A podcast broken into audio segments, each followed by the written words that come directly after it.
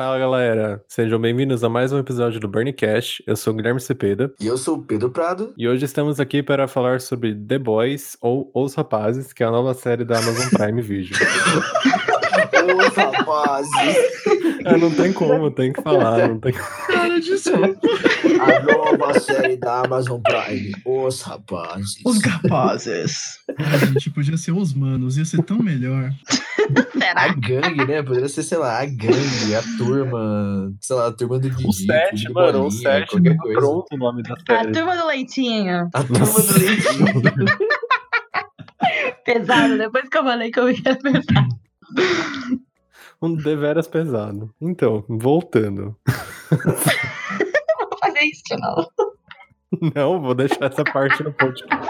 Não, essa parte não deverá ser cortada. Isso daí é conteúdo Não, tem que ficar no ar. Tem que deixar. É, então. Aproveitando a classificação maiores de 18 anos. Então, a série é meio que uma sátira aos membros da Liga da Justiça e todo esse universo de super-heróis, seja da DC, da Marvel, eles me- mesclam um pouco de tudo ali.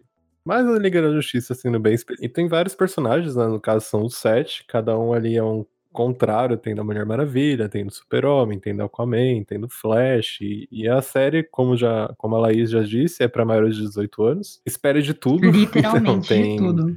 de tudo, é uma coisa mais bizarra que a outra. Você vai se assistir uma coisa e falar, ah, tá bom, bizarro, porém, ok. Aí acontece outro e fala, não, aí já começaram a pesar um pouco, aí piora um pouco, mais pesado ainda, é- mas é isso. E muita gente, assim, muita gente pode achar estranho, né, o, o exagerado, isso, isso na série, mas é fidelidade, na verdade, né, porque nos gibis, né, porque é uma adaptação dos gibis, The Boys, que é a criação do Garth Ennis, e o Garth Ennis, quem conhece de gibis sabe que é um cara doente da cabeça, tipo, ele tem histórias muito boas, como Preacher, que também É, virou Preacher, série, né? que, é, que também virou série com traduções bizarras, é, assim tem The Boys também, e assim, tem um, por exemplo, só pra dar um exemplo, tem um personagem em Preacher que é o cara de cu.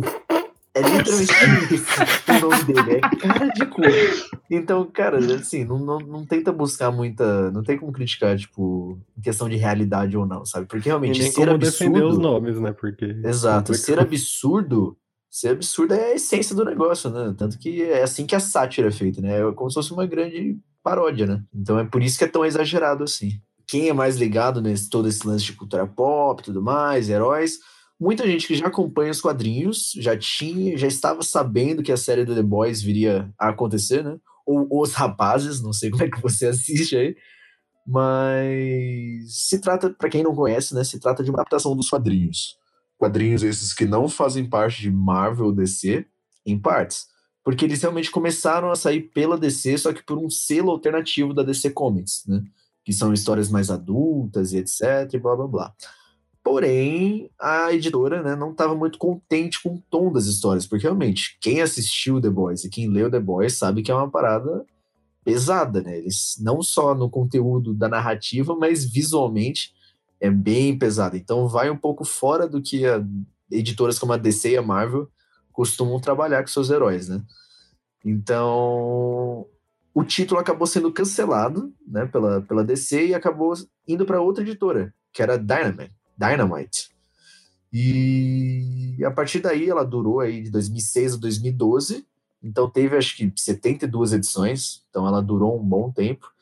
E ela tinha uma proposta de sátira, né? Então ela não tinha uma proposta de trazer heróis e vilões e todo aquele lance que a gente já está acostumado, né? Como a gente já está acostumado hoje em dia também, né? Com os filmes e tudo mais. Era justamente ao contrário disso, era uma crítica a tudo isso, né? E não só uma crítica, mas era uma paródia para mostrar o quão surreal eram algumas coisas e o quão surtado podem ser algumas coisas. E é nisso que a série se baseia. Então, ela é bem fiel pelo lance de ser bizarra, porém aqui a gente vai começar a discutir algumas diferenças que ela tem. E acho que pode começar até pelo o próprio grupo, né, The Boys. Nos gibis, eles são um grupo bem mais profissional, que eles são como se fossem agentes da CIA, e, nos- e na, na série a gente já tem uma parada meio bem mais amadora, né? Que são tipo, um grupo de conhecidos ali, meio amigos, mas são ex-agentes, e eles são mais pessoas comuns em prol de uma, uma causa em comum, que é diferente dos quadrinhos, que é realmente uma, uma- um projeto da CIA de investigação dos super-heróis. Mas a partir daí a gente começa com a série e suas diferenças. Então, começando pela série, que vocês já conheciam The Boys? Vocês esperavam The Boys ou foi totalmente do nada assim? Putz, saiu. Foi literalmente assim. Foi bem uma surpresa mesmo. Só o único contato que eu tive foi do, tra do trailer mesmo. Não fui procurar nem ler nada sobre, porque ultimamente eu tô gostando muito mais de ter essa experiência de primeiro contato direto do que você atrás de um material, porque a gente tem muito essa questão de ficar comparando, o que muitas vezes é legal, mas também te deixa um pouco escravo do material original. Então eu vi ali, interessei pelo projeto e só fiquei esperando sair para poder assistir. Eu vou pegar esse gancho da Laís. Isso é uma coisa que, infelizmente, a gente não consegue mais fugir. Se vocês pararem para pensar que há 10, 15 anos atrás, olha eu revelando a idade, quando nós íamos ter os primeiros Homem-Aranha, por exemplo, a gente não tinha tanto trailer, a gente não tinha nem internet direito, era aquela porcaria de escada e tal. E hoje a gente tem tanta coisa pré, tem um teaser, tem um teaser do teaser, enfim, a gente tem tanto material antes da obra completa sair, e quando ela sai, às vezes você já perdeu o tesão no negócio. Exatamente, acaba saturando, né? E eu, eu realmente estou seguindo isso que você falou. Eu tô me jogando de cabeça assim, sem ver nada, sem conhecer nada. E fui surpreendido, adorei. É uma coisa aí que eu e o Guilherme a gente ouviu em um, em um evento que a gente acabou indo aí, que expectativa é quase sinônimo de frustração, né? Porque, cara, Exato. dificilmente as coisas vão ser 100% o que a gente quer. É, tipo, muito, muito é, difícil disso acontecer. E isso quando são situações que estão no nosso controle. Então, imagina quando são situações que estão no controle de outras pessoas, como são as adaptações de Hollywood, que tem N roteiristas, tem diretor, tem executivo envolvido. Então, realmente, as pessoas botam hoje uma expectativa muito alta em querer ver algo sem dar a chance de ver algo inédito, né? De, de se deixar a ver. E eu acho que The Boys vai ter esse desafio aí para a segunda temporada, né? Porque eles não contavam, eles eram as zebras, né? Não contavam com tanta atenção e agora toda a atenção tá virada para eles. Então vamos ver se eles vão. Não, não, pode continuar. Eu só ia falar, vamos ver se eles vão manter essa, essa essência rebelde, né? E eu acho que expectativa é uma boa palavra-chave para The Voice, porque justamente brinca com isso.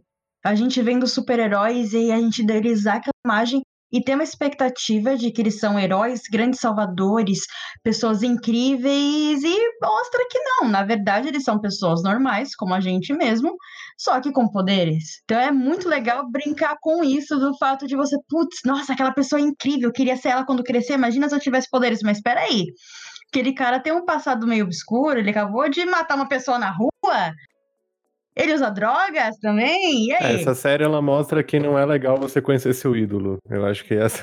é a- Não conheça o seu É, ídolo. Você vai se exatamente. decepcionar. é. Não conheço esse Caraca, na moral, levantou-se essa bola aqui de expectativa totalmente do nada e a Laís cortou com uma maestria. Muito obrigada, muito obrigada. tava- Essa daí eu fui pego desprevenido. Mas eu acho que é- eu não tinha pensado nisso. Realmente não tinha pensado nisso. Que a série realmente tem essa mensagem, né? De a gente constrói uma expectativa muito grande até nos ídolos, né? Nas pessoas que a gente se molda, por assim dizer.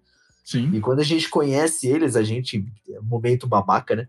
Momen- A gente que é mais privilegiado e já teve, às vezes, algumas oportunidades de conhecer nossos ídolos, ou pessoas que a gente admirava, é, a gente já teve essa sensação, né? De que as pessoas realmente não são tão maravilhosas assim, né? Pelo menos a maioria, assim, eu posso dizer isso. A gente tem várias cenas chaves que deixam isso bem evidente. É, por exemplo, o cap- é, Capitão. É o. Homeland. Capitão É o Pátria. Homeland. Ele tem uma cena ali mesmo com a criançada logo no começo do primeiro episódio, tirando uma fotinha, aquela selfie legal e tal. O que é mostrado pro público é sempre aquilo. Ah, o RP que faz a imagem do cara, o cara é incrível, legal, jovem, Mas depois a gente vai vendo que não é bem assim. Aqui, pode dar spoiler? Pode, né? Pode, pode. pode. A gente tem o A-Train, que faz parte dos Seven, dos principais, né? Dos grandes heróis. E ele acaba ali matando a namorada do nosso protagonista, do Hug. E, e aí? Quando ele vai conhecer o cara pra tá, quero uma, um pedido de desculpa. O cara nem lembra assim, quem, é- quem era ele, o que, que tá fazendo. E muito isso acontece. A gente cria essa expectativa de que é um momento tão marcante, tão espetacular, e não, você é só mais um no momento ali X e a vida segue. Sim, exatamente. E eu acho que a gente volta. A gente vai frisar muita expectativa. Agora que eu vi que faz muito sentido, a gente vai frisar muito nisso, porque realmente eu acho que a série tem um lance de quebrar a expectativa até na própria narrativa, né? Porque você vê ali o momento do Huey com a namorada dele, né? Com a Robbie. E eles estão ali no momento super fofo tudo mais, e aí do nada ela explode, velho. Não, nessa, nessa cena em específico eu até voltei, porque eu queria ter certeza que o que eu assisti era o que tinha acontecido mesmo, que eu fiquei, É, eu fiquei fiquei meio confuso. É É. surreal, porque eu vi isso no trailer, só que eu fiquei pensando, ah, deve ser uma cena aleatória só pra mostrar uma bizarrice, né? E, cara, não. É uma cena de início, construção ali do- dos personagens, e do nada a mulher explode, velho. E não é que ela, tipo, putz, perdi um braço aqui. Não, ela literalmente explode.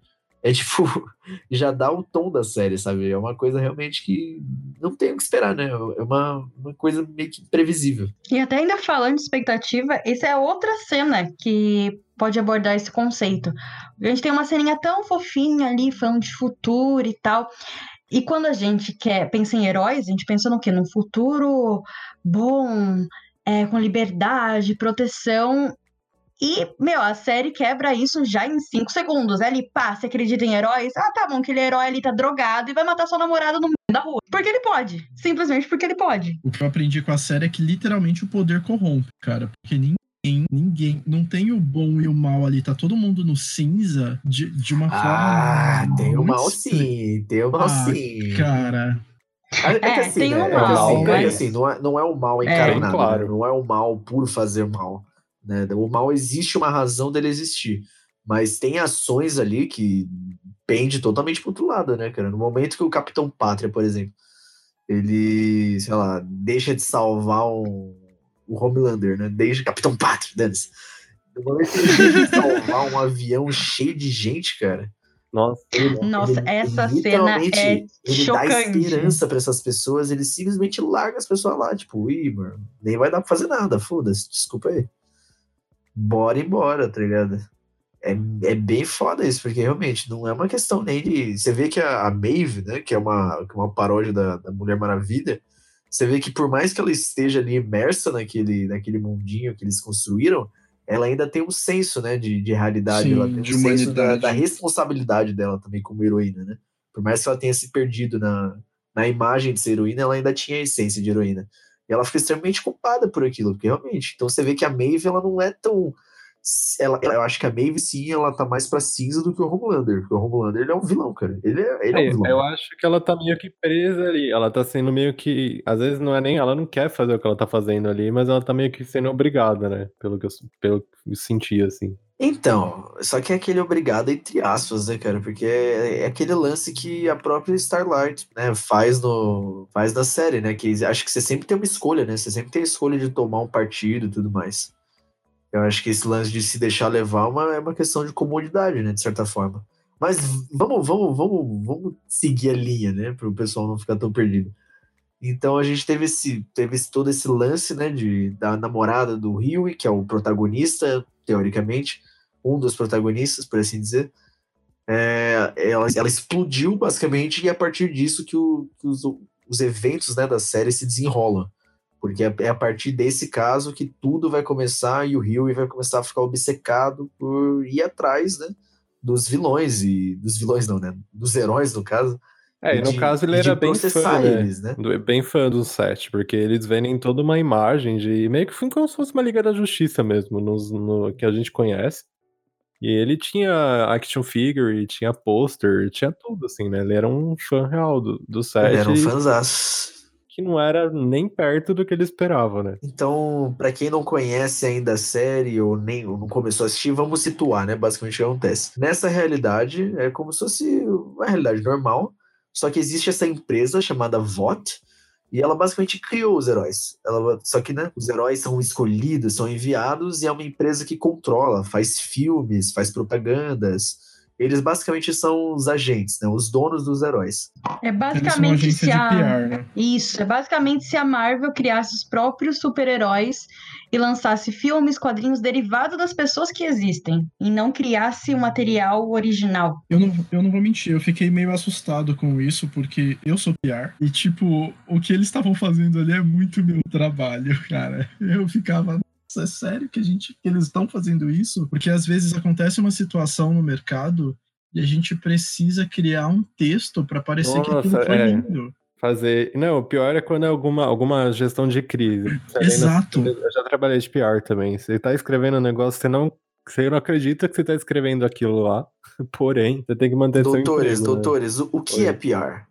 Eu sei PR o que é, é né? Mas só para situar aí ouvintes. Como, se, como se, você, se você fosse assessor de imprensa de alguma, sei lá, vai. A... Relações públicas, né, basicamente? É, uma relações públicas, vai. Exato. Então, depois de tudo isso acontece, que a gente tem um universo apresentado, é, o nosso segundo protagonista, que eu acho que, inclusive, a, a, o arco dele na, na série toma até um toma até uma responsabilidade maior de protagonista do que o do Huey, que ele Sim. tem um arco bem mais tranquilinho, eu acho, de certa forma. Mais, Não, tanto que ele que, seja... move as coisas, exato, né? Exato. Ele faz tudo acontecer de fato. Exato. Então, nesse momento, entra o Butcher, ou o Bruto, né? Como ficou na dublagem.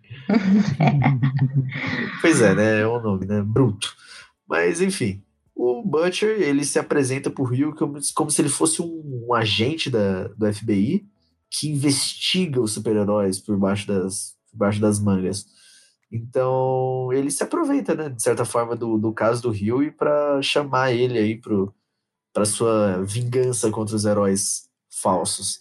E é nisso que a série começa e se desenrola. O que eu gostei muito da série é que ela, por ela se passar nesse contexto de mundo da nossa realidade, são as referências, cara.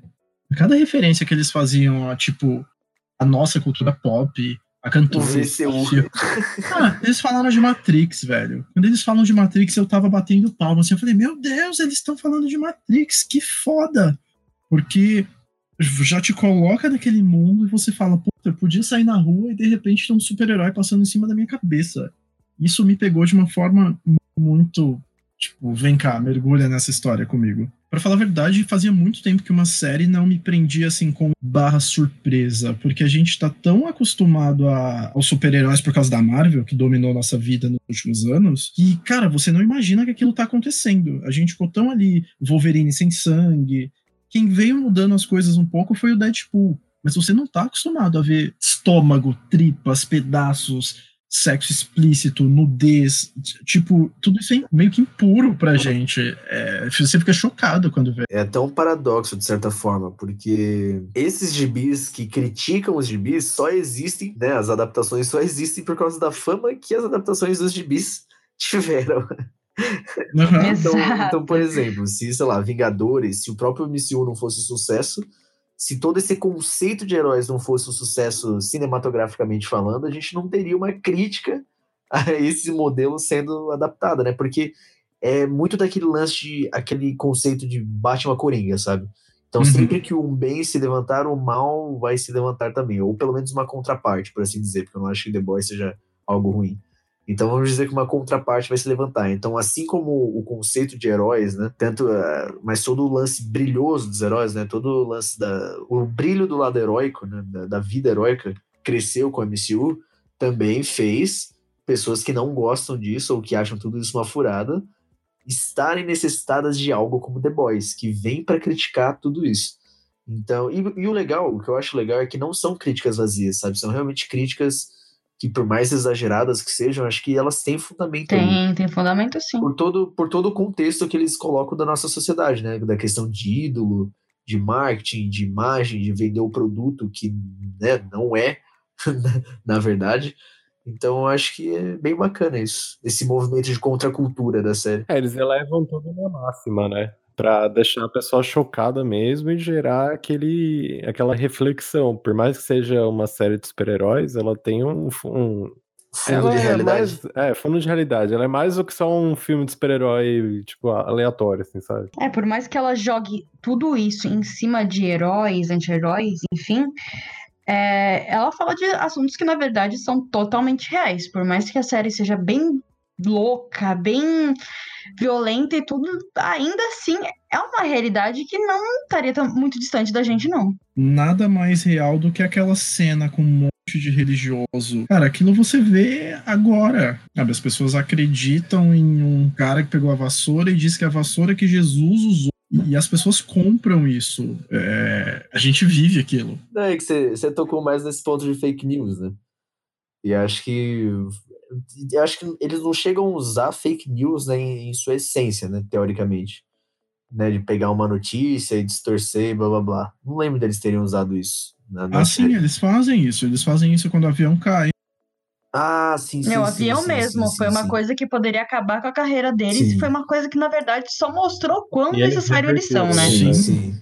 sim. Então é muito isso. Mostra, tipo, o que a gente tá passando. É a cultura do fake news.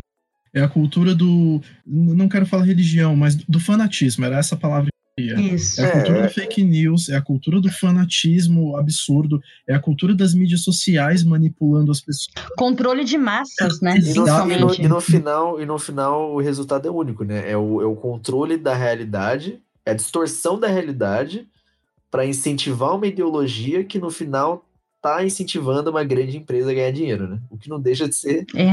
No final, sempre tem alguém ganhando dinheiro com isso, né? E na real é, é o que acontece. Muito dia, né? dinheiro com isso. Desculpa, é eu preciso, faz... eu preciso fazer um adendo com o que tá acontecendo no Brasil aqui agora. Em um dado momento da série, os heróis, que na, na realidade são vilões, acabam com o rosto dos caras como se eles estivessem fazendo as coisas ruins e eles ficam ali sem saber o que fazer, certo? Eles ficam escondidos porque eles não têm recurso.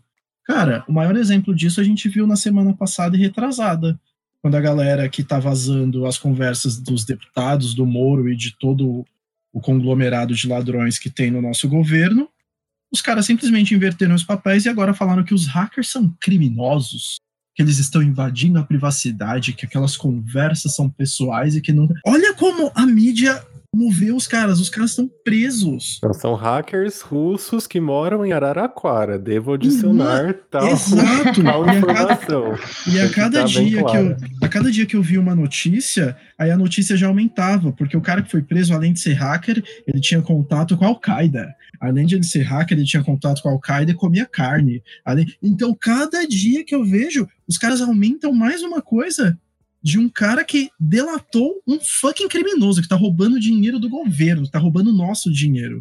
É, é a manipulação da, da, da massa na, na caruda e todo mundo aceita, todo mundo compra, todo mundo engole. E aí entra todo o lance de construção de ídolo, né? Que realmente, se você, se você vê alguém ameaçando o seu ídolo, ameaçando o, o seu. Como é que fala?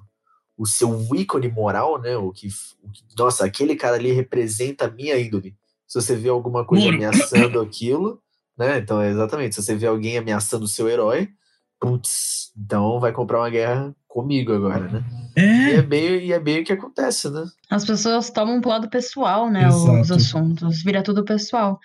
Justamente, quando você fere o meu ídolo, a pessoa que, que eu quero ser, que eu me inspiro, você tá mexendo comigo também. Justamente, por isso, então, na série mesmo, é uma parada muito delicada você ir contra os heróis, né? Não só fisicamente, porque os heróis, eles obviamente têm poderes, mas também socialmente falando, porque eles realmente, eles são venerados, amados, eles são basicamente deuses, né? Então, realmente, as pessoas amam os heróis, assim, de... completamente falando. Então, você ir contra eles não, não, seria só você perder fisicamente, mas também você ser excluído socialmente. Alguém, por acaso, chegou a ler é, um chamado Coração de Aço? É uma trilogia chamada Distopia Heróica que tem Coração de Aço, Tormenta de Fogo e Calamidade. O autor eu é sei qual que é, mas eu não li, não. é um mundo, é. é um futuro distópico onde as pessoas simplesmente começam a desenvolver superpoderes só que os, as pessoas poderosas não são heróis, eles são praticamente vilões. Como eles têm poder absoluto, eles começam a fazer o que querem. E eu não consegui assistir a série sem ficar pensando nisso. É bem bacana esse livro, se vocês Fica aí a dica, tipo, pra quem quiser Mas a origem deles é parecida, tipo, vem de um frasco, assim? não, não, a origem deles é basicamente extraterrestre. E, assim, tem é bem embasado, é bem tem bastante conteúdo assim para explicar de onde eles vieram, criaram superpoderes. É bem bacana. Fica a indicação aí. Então, uma coisa que, que rola na série, né? Muito se diz dos heróis, e isso é uma coisa que eles usam também para vender os heróis, muito até para o público de certa forma conservador, que eles são enviados de Deus, né? Então, existe até esse esse lado dos heróis que reforça um certo conservadorismo. com o Capitão Pátria, por exemplo, que ele é um nacionalista exacerbado, né? Ele, ele é exagerado. O próprio nome dele, né? Capitão Pátria, né? A capa dele é a bandeira dos Estados Unidos. Nossa. Então, ele é de fato uma, um exagero ali, né? Do que seria um, um patriota extremo. Então, a própria empresa, a Vault, ela usa isso né, para reforçar esse conservadorismo. Então, ela atrela a imagem dos heróis ao. Eu não, eu não lembro agora a religião, era, era cristianismo? Era cristianismo. Era? Era o cristianismo. Era cristianismo, sim, tá certo. Era isso mesmo? Não, não, era tipo uns evangélicos, coisas assim? Não, evangélico Estamos... é tipo o outro lá, a convenção que eles vão. Isso. É, justamente, é dessa convenção é. mesmo que eu tô falando. Não, então, mas a convenção não era só deles em específico, né? Eles estavam participando ali para falar. Não, era, de, era dele sim. Era do Ezequiel, que era um dos heróis da Vault. Ué, tô confuso. Mas se encaixa. Era, o, o, evento era dele. Se encaixa. É que era uma vertente, tipo, vamos louvar a Deus, Jesus Todo-Poderoso, mas também aos milagres que ele fez. É. Os heróis da Vault vão lá na barraquinha, compre uma estatuazinha de Jesus e também uma camiseta do Capitão Pátria. É, é verdade, é, é basicamente abençoado. É basicamente isso. E do 15 mil dólares e conheça Ezequiel. Gente, o que acontece exatamente agora? O pastor X exatamente. sobe lá no palco e fala: trouxe a vassoura que Jesus varreu a cabana dele. Então, se você passar aqui na quitandinha do lado e comprar uma cerda da vassoura e passar na sua casa, sua casa vai ficar purificada. Inclusive, levando autografado, sua casa vai ficar purificada duas vezes. Cara. Olha só, aproveite sua oferta. Eu, eu, eu, passo mal vendo essas coisas. Pois é, né? O pior é que realmente é, é, é, tão surreal, né? Que quando a gente vê uma paródia assim, a gente fica pensando, putz, nossa, mas muito paródia isso, né? mas aí a gente vai ver e a gente tem uns Valdomiro da vida aqui, né? A gente tem tipo um Z de Macedo.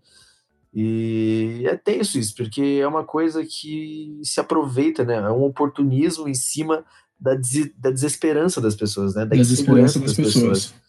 É isso mesmo. É, exatamente. Você não está criticando de fato a religião em si, mas sim essa monetização é, em cima de imagem, né? de esperança, o oportunismo. o oportunismo, que é muito sujo, é muito feio. É que o mundo tá tão perdido que eles já. que o pessoal tá precisando de alguém barra alguma coisa para acreditar. Então, a primeira uhum. pessoa que fala alguma coisa que ela acha que é uma verdade universal já trata como mito, Pronto. né? Exato. E é justamente nesse ponto que a série entra, né? Então, é diferente da nossa realidade, né? Que a gente tem realmente líderes religiosos que se aproveitam da falta de esperança, da, do, das crises econômicas, para realmente entrar ali no cérebro de pessoas que realmente estão desestruturadas, né? De certa forma. E na série é diferente, porque realmente a gente vê que é um mundo teoricamente em paz, só que é um mundo de super-heróis, é um mundo de super seres. Então eles apoiam essa devoção das pessoas a esses super seres, né? Então não é nem que o mundo de lá tá fragilizado, mas é justamente é, essa devoção, essas pessoas que vão cuidar de nós, que vão nos proteger e que a gente precisa deles.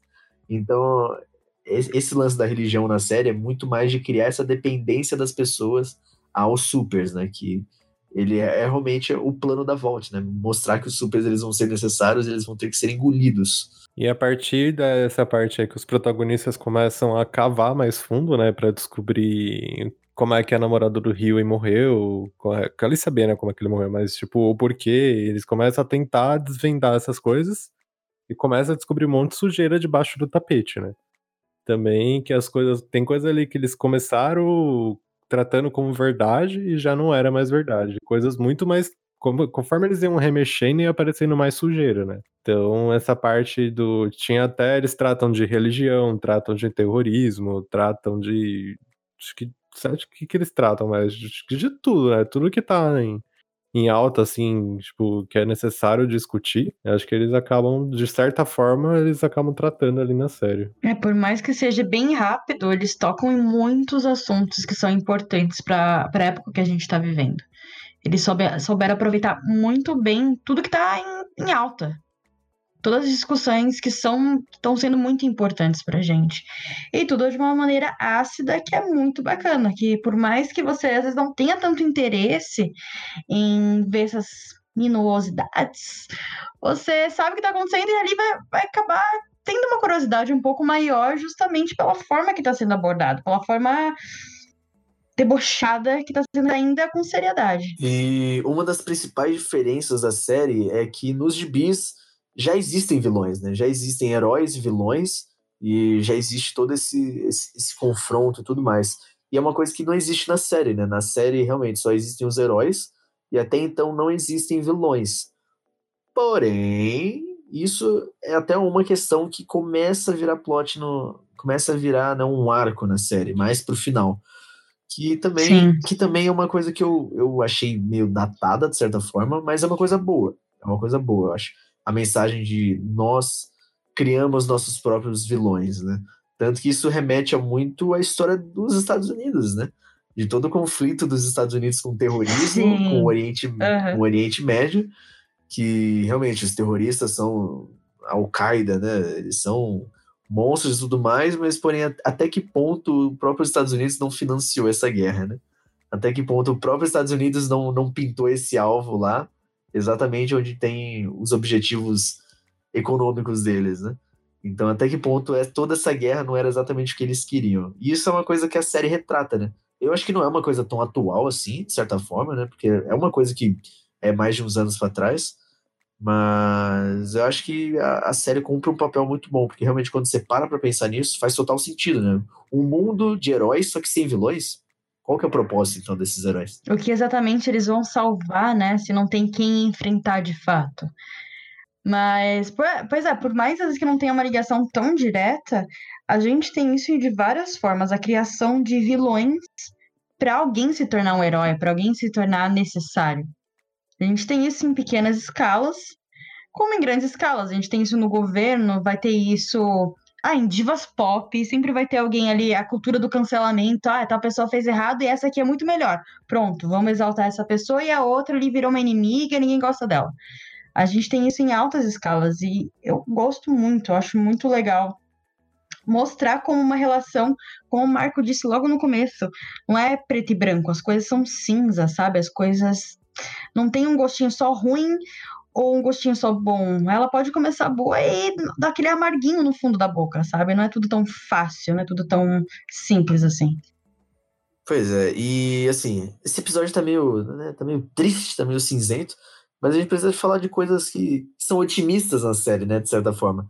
Então, por mais que a gente tenha aí esse mundo quebrado, né, pelo menos o mundo não tá quebrado, mas os heróis sim, os heróis são quebrados, e em contrapartida, a gente tem a personagem da Starlight, né? Como é que é, como é, que é o nome da BR dela? É Luz Estelar, né? É só Estelar. Luz Estrela. É, enfim, vamos chamar de Starlight, mais fácil.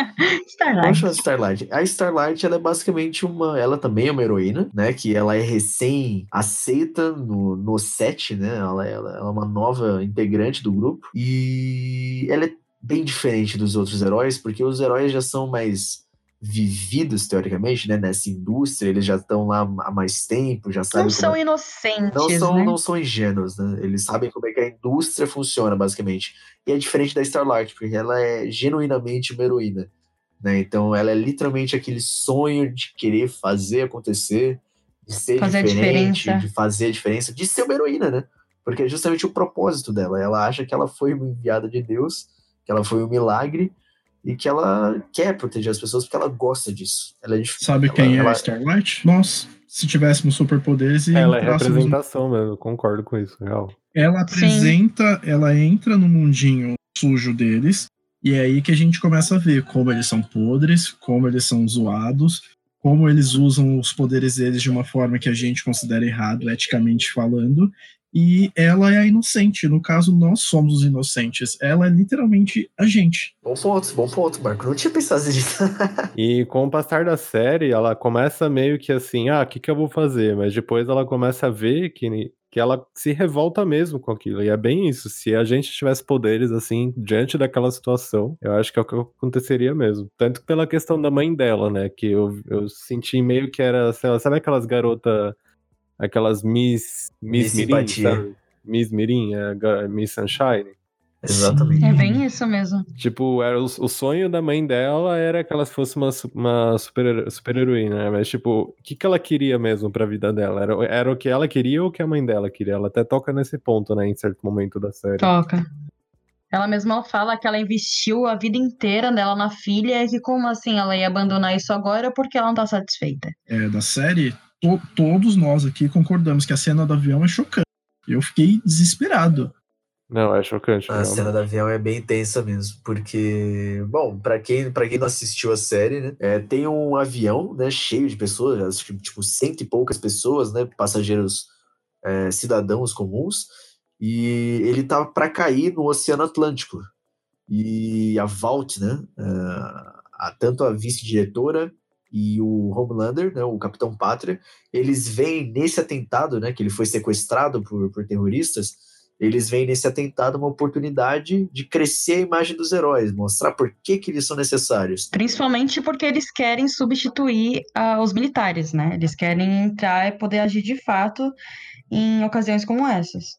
Exatamente. E aí o Homelander vai para lá com a Maeve, que é né, aquela sátira da Mulher Maravilha, vai os dois voando até lá, eles chegam, eles derrotam os sequestradores, tudo certo, tudo acaba bem, porém acaba né, tendo um desvio ali e acaba que o Homelander acaba destruindo o controle do avião.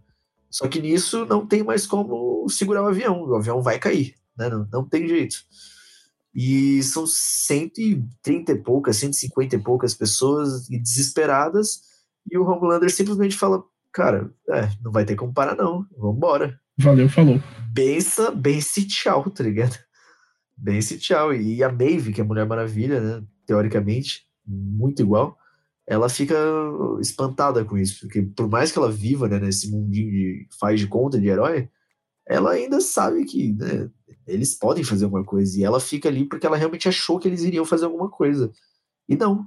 Eles realmente. O Capitão Pátria pega e simplesmente vai embora. Tanto que ela pega, né, duas meninas nas mãos e fala pra ele, por favor, leva as duas pelo menos. Exato. E ele fala na cara de, dela sem nenhum tipo de. Sabe? Ele não hesita em Remorso. momento em falar que não, de remorso, que ele não vai levar essas meninas porque eles não podem ter testemunhas de que eles não quiseram salvar o avião. Que eles simplesmente estavam saindo e ia deixar ele cair. É bem tenso, é bem tenso. Se você vê ali, você vê centenas, de, dezenas de pessoas, né? Gritando desesperadas com o avião caindo, e o avião cai. Eles não De salvam frente com os ninguém. ídolos novamente, né? Aquela os expectativa de tá tudo certo. Exatamente. Vão salvar e não, eles falam na sua cara que vocês vão morrer. Sabe, seu ídolo fala pra você, não, aceita sua morte porque não vou fazer nada pra te ajudar. Isso Isso é muito é, forte. é muito cruel, né? É uma crueldade assim que é, é uma crueldade que vai além da vilania, né? Porque eu acho que a vilania, é, ela ainda tem uma maldade de certa forma crua, né? É, é simplesmente alguém querendo te fazer mal e tipo você já aceita o fato da pessoa te fazer mal, né? Então É, tem um não- propósito, vai. É um propósito né? errado, É mas o- tem. é o propósito do vilão. Então você não fica magoado com ele porque você já, já espera isso do vilão. Agora, o cara que você acha que é o seu herói te deixar pra morrer, cara, eu, eu não vejo coisa mais dolorida do que isso, sabe? E é uma coisa que a gente se coloca, né, no, no papel. Sim. Quantos de nós já não, não teve uma, uma ânsia por querer conhecer alguém que a gente acha muito legal, uma, uma figura pública? Até, vamos, não vou falar de ator, não, vou falar de um youtuber, um, um cara aí de rede social, sabe? Quantos de, de nós já não, já não quisermos ter esse contato e quando a gente teve, foi, Que porque a bosta. pessoa era totalmente outra coisa fora do fora da, da mídia, né? E realmente não tem nada, acho que mais dolorido do que essa quebra de expectativa. E puxando o gancho aqui de expectativa, a série foi a da mais assistida da Amazon Prime. E antes mesmo da primeira temporada estrear, já tava, já tava renovada pra segunda temporada. É uma coisa que eles. Sabe, sabe quando você sabe que vai dar certo, mas que eles não tinham certeza se ia dar certo, mas eles sabiam que ia dar certo ao mesmo tempo, porque eles já tinham confirmado, né, segunda temporada. Então você não confirma uma segunda temporada de algo que você fala, ah, será que vai dar bom? Eles já tinham certeza que ia dar bom, porque era visível ali. Tem tudo que o público, assim, ia gostar, vai. E ia fazendo a série, além do marketing, né, que eles fizeram, que foi bom, fazendo a série ganhar no boca a boca também, né? É, eu acho que essa série ficou muito boa, especialmente pelo boca a boca. Ela foi muito pra frente por conta disso. Que querendo ou não, não tem nada melhor que o velho boca a boca. Nossa, essa, essa frase só não conseguiu ficar pior do que a minha, de ter cruzado com várias pessoas. É, acontece, né? É o meu jeitinho idiotinha de ser. e tá errado, aquelas É, não tá situação. errado, não. Tá errado, não. Mas fa- falando de. Não vou falar, falando de expectativa.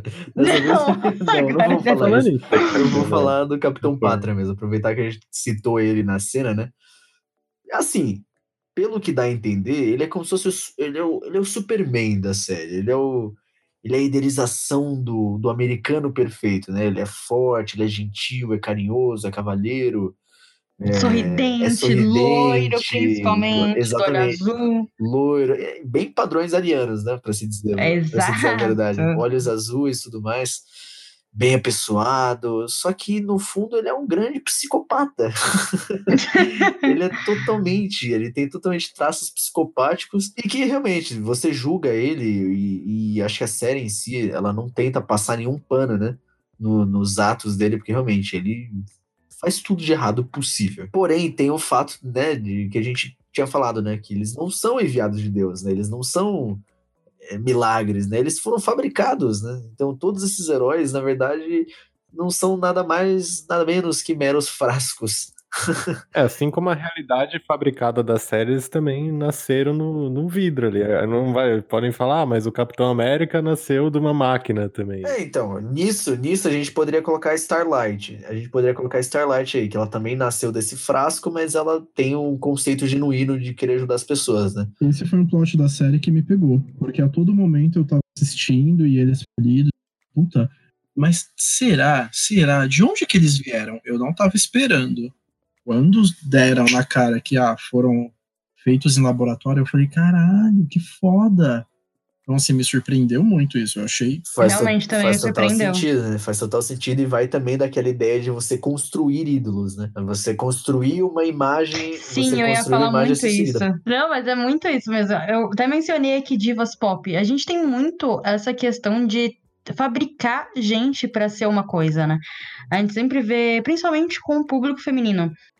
Men- assim, pra ser lançada no mercado, a questão de plástica, de visual, e tá tudo isso na série. Como a gente tanto acredita nessa imagem, e vai ver, às vezes a pessoa não é nada daquilo, nada daquilo.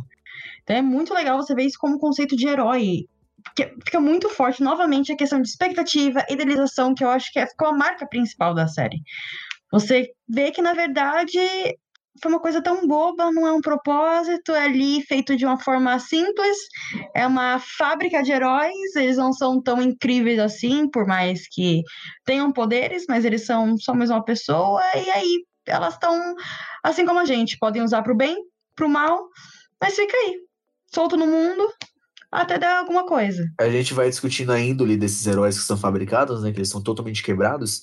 E você vê a diferença deles, né? Por exemplo, o Capitão, o Homelander, né? O Capitão Pátria, ele tem totalmente um parafuso ali solto, ele é totalmente sociopata, psicopata, ele tem todos esses traços de, realmente, de uma pessoa desequilibrada. Em compensação, a gente tem a Starlight, que ela também foi criada, né? Com esse frasco, com esse com esses Uhum. produtos químicos e ela possui essa ingenuidade, né? ela possui o conceito de querer ser uma heroína. E qual que é a diferença? A Starlight, por mais que seja uma criação né, baseada ali em conservadorismo e tudo mais, ela foi criada por uma mãe, né? Ela teve uma mãe, teve uma Assim, uma criação. família. E o Capitão Pátria foi criado dentro de um laboratório. Ah, não, mas a Starlight acreditava que ela tinha nascido daquele jeito, não era? Antes do É. ponto de virada. Exato. E literalmente ele cresceu dentro de um quarto de laboratório, né? Feito um rato. Então não é, não é nem exa- exagero de analogia. Ele cresceu realmente como um rato de laboratório. Então ele não tem afeição humana, né? Ele não tem ele não tem amor à vida humana, ele não tem laços humanos, ele tem necessidade disso. E isso não torna ele, isso não torna ele menos ou mais culpado, né? Mas é uma evidência, né, que mostra por que, que ele acabou sendo esse psicopata maluco que quer atenção, né? Que quer ter o poder do mundo todo. É mais um ponto que eu gostei muito na série, que, querendo ou não, por mais que muitos psicólogos tal falem, cara, a sua infância, as pessoas ao seu redor influenciam muito na sua vida. Sim. E assim, existem N estudos falando que não, mas eu, particularmente, acredito totalmente. A gente viu ali na série, e é isso, a gente é meio que um. Não necessariamente uma cópia, mas a gente é um espelho de ações e atitudes que nós temos dos nossos pais, dos nossos irmãos, e nós criamos a nossa própria consciência, a nossa própria ética e começamos a agir de tal forma e continua passando, cara. Tanto que, olha ele, ele foi criado um laboratório com uma presença unicamente masculina. Sim. E olha a relação que ele tem com a Stewart depois de vários anos. Nossa, é assustador. Aquela coisa que você não sabe se ele tá venerando ela, se na verdade ele quer matar ela a qualquer instante.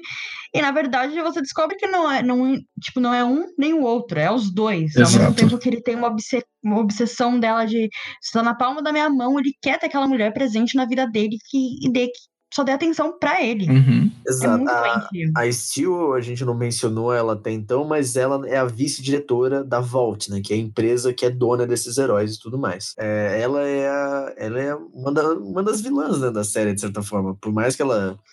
Também, ela tá ali só pelo emprego dela, por assim dizer, mas as coisas que ela faz é justamente movendo os pauzinhos pra construir essa imagem de heróis, né? Então, Eu acho que ela é a que mais manipula ali. Todo Ela é mais manipulada. Tá com certeza. xadrez. Que ela, Tanto que é uma das mais interessantes, eu acho, da série. Justamente por ela ser só humana, mas ter tanto poder na mão e ser tão audaciosa. ela tem o poder da mídia e da política e dos próprios, de certa Exato. forma, os super-heróis, né, vamos falar, né? Que o Homelander, que é mesmo que é o mais forte, confia nela inteiramente. Jesus. Uhum. Ué, rindo de nervoso. Eu acho, eu acho que aí. É, enfim, vamos deixar isso daí pro final. Eu comecei a falar dessa questão de de influência porque, por exemplo, fazendo uma alusão com o Clark, ele é todo benevolente, vou proteger a Terra, porque ele foi criado pelos Kent, que são uma família assim, né? São enviados de Jesus Cristo, porque eles são maravilhosos, pacíficos, altruístas e etc. Mas existe uma vertente do Superman, que é um quadrinho chamado Entre a Foice e o Martelo, que conta como seria o Superman se, ao invés de ele ter caído no Kansas, é, ele tivesse caído na Rússia. O Superman comunista, muito. Exato, é o Superman comunista. Esse quadrinho muito foda. Mais uma coisinha pra vocês anotarem pra ficar naquela de vou ler. Sim, sim, é totalmente isso. E, e acho que rola muito esse lance de criação. Até se você for ver esse último filme que saiu, um filme do James Gunn, que na verdade ele é um dos produtores, né? Mas é um filme que se chama Brightburn, que é basicamente a história do Superman, né? De como ele, né? De como seria um Superman maligno, por assim dizer. E mostra que assim. Essa questão de criação, ela influencia, assim, mas se o cara já nascer com traços, né, tendenciosos à, à vilania, não tem muito o que fazer, assim, né? Ele é um Homelander, eu achei que ele era um Homelander criança ali. Não mostra nada que mostra em The, tipo, no nível que mostra em The Boys, né? assim. Uhum. Até tem umas coisinhas ali, mas é bem mais sutil, né? Então fica a indicação também, caso vocês tenham essa curiosidade de ver essa desconstrução né, do gênero heróico, né, do gênero de filmes de heróis, também tem esse filme Brightburn, que É o mostra filho como das seria o trevas, Superman... tradução, alguma coisa assim. É, lá, Brightburn, o filho das trevas, alguma coisa assim. Como seria o Superman caso ele fosse um psicopata, né, basicamente. Então, além do, do Homelander, a gente tem também esse outro exemplo. E o Deep? E como ele é o Aquaman vergonhoso, que sempre foi uma piada. É, tanto que ele tá numa das cenas mais bizarras dessa série, né? Aquele acidente É, acho que é, é- ótimo. É, depende, qual cena bizarra que você tá falando? A cena das guerras. Ah, golfinho. Não, coitado do golfinho. Ah, porque- porque- também tem, porque- nossa! eu Exatamente, da porque eu acho que ele tá envolvido, ele tá envolvido ali numa discussão bem delicada da série. É um dos personagens mais aleatórios, mas ao mesmo tempo acho que mais concisos da série, porque ele fala muito sobre esse problema com a sua identidade. é, novamente, expectativa, o que você quer no futuro e não tá sendo. E é muito engraçado, porque tá numa baita crise de identidade. A gente tem uma cena que é uma das cenas que eu não sabia se eu ria ou se eu chorava. E é quando ele decide resgatar um golfinho de um aquário. E simplesmente ele bate o carro e o golfinho sai saindo pela janela e é atropelado por Eu um passei, caminhão. eu passei mal nessa cena, não vou mentir. É, então. eu não sabia se eu ria ou se eu chorava. Eu realmente Eu fiquei muito ri confusa. porque a cena fica em câmera lenta. Curiosamente. O golfinho olhando Exato. com a cara pra ele, muito feliz. É muito, é muito engraçado porque essa piada se repete na série, né? Porque tem uma cena dele no mercado, Nossa, aquele tá lá, facada, tá lá né? fazendo no- compras, que vai salvar o bicho. E aí ele, É uma- é uma lagosta? enxerga uma lagosta. É uma mano, lagosta. Uma lagosta. É, uma lagosta. E aí ele começa a conversar com essa lagosta. Aí ele, ele acaba se engraçando com ela, né? Ele ganha no carisma e fala, ô, vou te tirar daqui, fica tranquilo. Aí ele, confia em mim. Ele falou, confia ele falou, campeão, me vê essa lagosta aqui, eu vou querer levar. Aí o cara fala, essa daqui? Não, não, não, eu quero aquela ali da frente. Ele escolhe especificamente a lagosta. Que a lagosta tava com Aí uma tá cara bom. chateadíssima ali, né? Nossa, tava uma tristeza aquela lagosta. Tava pedindo. E ele dá uma é, piscadinha a ainda, lagosta tipo, vem tava comigo, só a Marina Joyce, help, no olho. Ai, que E horror. aí, e aí acontece que na hora que ele pega a lagosta, só que, né, pra você levar a lagosta embora, o cara tem que matar, né? Porque teoricamente você vai consumir ela pra você comer. E aí o cara simplesmente dá uma martelada na cabeça da lagosta. Então não importa o quanto ele tente, ele não vai conseguir salvar nenhum animal marítimo. Ele queria ser amigo da lagosta, mas não permitiram. Foi Pois é. barrado, cancelado. Barrado. Pois é, eu acho que ele, ele traz uns momentos mais cômicos da série, né? De certa forma, assim. No quesito de fazer pouco dos heróis. Eu acho que ele é o mais. Ele é o mais vergonhoso ali de todas. né? Eu achei triste o arco dele. É um, é um arco bem triste. Por mais que a gente tenha essas cenas que dá risada, eu acho bem triste e um pouco nojento, né? Se você lembrar da primeira, uma das primeiras cenas dele, que é justamente com a Exato, Starlight, é pesadíssima. É uma cena assim, eu fico muito chateada com cenas assim, por mais que sejam importantes, né? Mexem muito comigo.